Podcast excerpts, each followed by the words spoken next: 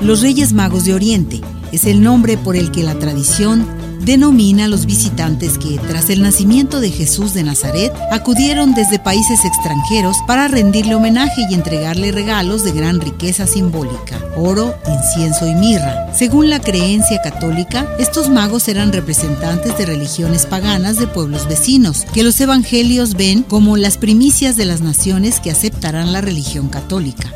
En algunos países como en México existe la tradición de representar a los reyes trayendo los regalos que los niños les han pedido en sus cartas durante la noche anterior a la Epifanía. La figura católica de los Reyes Magos tiene su origen en los relatos del nacimiento de Jesús. Algunos fueron integrados de los evangelios canónicos que hoy conforman el Nuevo Testamento de la Biblia, quienes tras seguir una supuesta estrella buscan al rey de los judíos que ha nacido en Jerusalén, a quien presentaron sus ofrendas. Según interpretaciones posteriores, los magos fueron considerados originarios de Europa, Asia y de África respectivamente. En México, la representación de la Natividad se incorpora a la rosca de reyes y se incrustan en el pan uno o más muñequitos alusivos a Jesucristo, lo que simboliza que el niño tuvo que ser escondido y protegido en los días del relato. Originalmente el muñeco se hacía de porcelana o de cerámica y actualmente es de plástico resistente al calor. Habitualmente la cantidad de muñecos en el pan dulce varía en función del tamaño de la rosca, aunque puede solicitarse una cantidad determinada e incluso no tener ninguno. La persona que al partir su trozo de rosca encuentra el muñeco se compromete a dar una fiesta y preparar tamales para todos los presentes durante el Día de la Candelaria, celebración en la que se acostumbra ofrecer tamales y atole.